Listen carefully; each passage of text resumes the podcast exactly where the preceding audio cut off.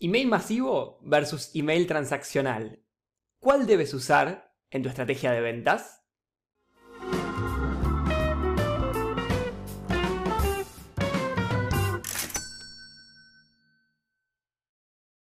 En este video te voy a contar cuáles son las diferencias entre estos dos tipos de mail, qué formato debes utilizar en cada uno de ellos y cuáles son las tres métricas clave que no puedes dejar de mirar para saber si están bien implementados. Un email masivo o un email de marketing es un mail donde se va a generar un contenido único que está pensado para que le llegue a muchos de los contactos que están en tu base de datos.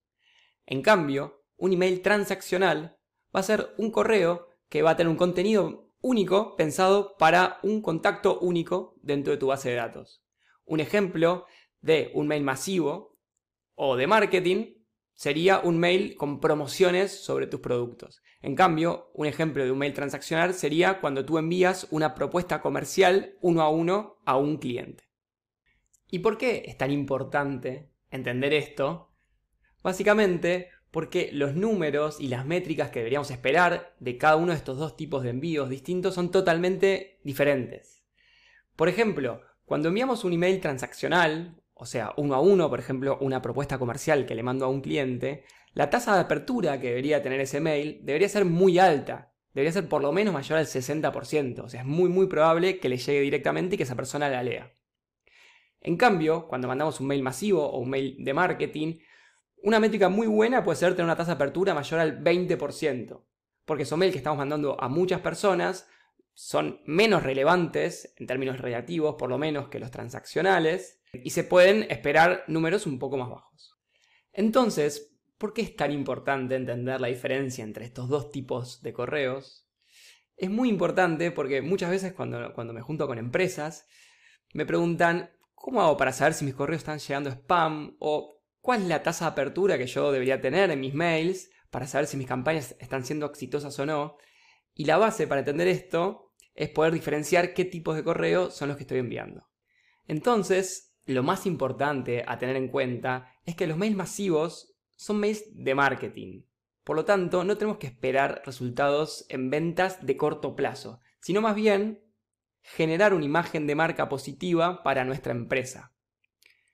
Lo más común, por ejemplo, es que los mails masivos tengan formatos en HTML, es decir, con imágenes, con, fotos, con, con gráficos, porque lo que se va a buscar es generar una imagen positiva de la empresa y que a medida que vaya pasando el tiempo, la gente nos vaya recordando. En cambio, los mails que son transaccionales, lo que se debe esperar son resultados en ventas. Debe tener un objetivo de si conseguimos reunión a gracias a ese mail, si la persona nos compró gracias a ese mail que mandamos. Entonces suelen ser mails con un formato de texto plano que apuntan a dirigirse directamente a la persona a la que le estamos hablando y que esa persona ejecute la acción que nosotros buscamos.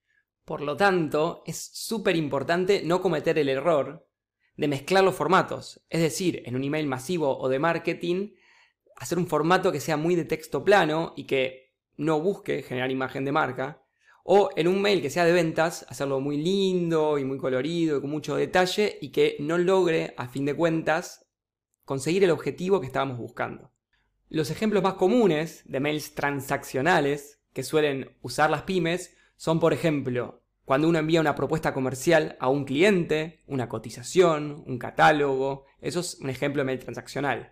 También cuando uno hace el seguimiento de esa propuesta, es decir, cuando a las 48 horas, 72 horas, uno le escribe para ver qué le pareció, si quiere generar un segundo llamado.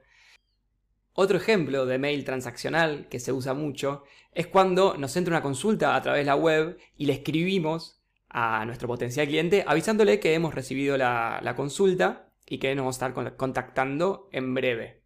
Eso en general suele ser de hecho un mail transaccional que se suele mandar automatizado, pero no deja de ser un mail transaccional.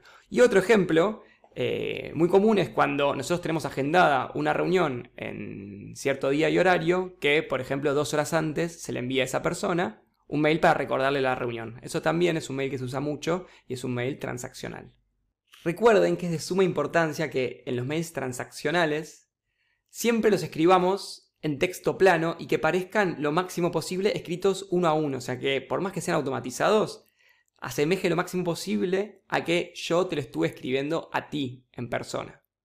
Por otro lado, ejemplos de mails masivos o de marketing son cuando mandamos promociones referidas a los productos de nuestra empresa, cuando nos ingresaron nueva mercadería y queremos hacerle saber eso a nuestros clientes, cuando queremos notificar de un evento, de un seminario que vamos a hacer. Todos esos son ejemplos de mails masivos que podemos enviar para generar imagen de marca. Entonces es importante también recordar que estos mails masivos o de marketing que enviemos tienen que ser coloridos, tienen que representar la imagen de nuestra empresa y comunicar lo que nosotros queremos que nuestra empresa esté transmitiendo. Entonces, ahora que ya conoces cuáles son las diferencias entre los mails masivos y los transaccionales, cuéntanos en comentarios cuáles estás implementando dentro de tu empresa. Y recuerda seguirnos y suscribirse para mayores contenidos sobre ventas, marketing, seguimiento de los clientes, automatizaciones y todo lo que hace al mundo digital. Adiós.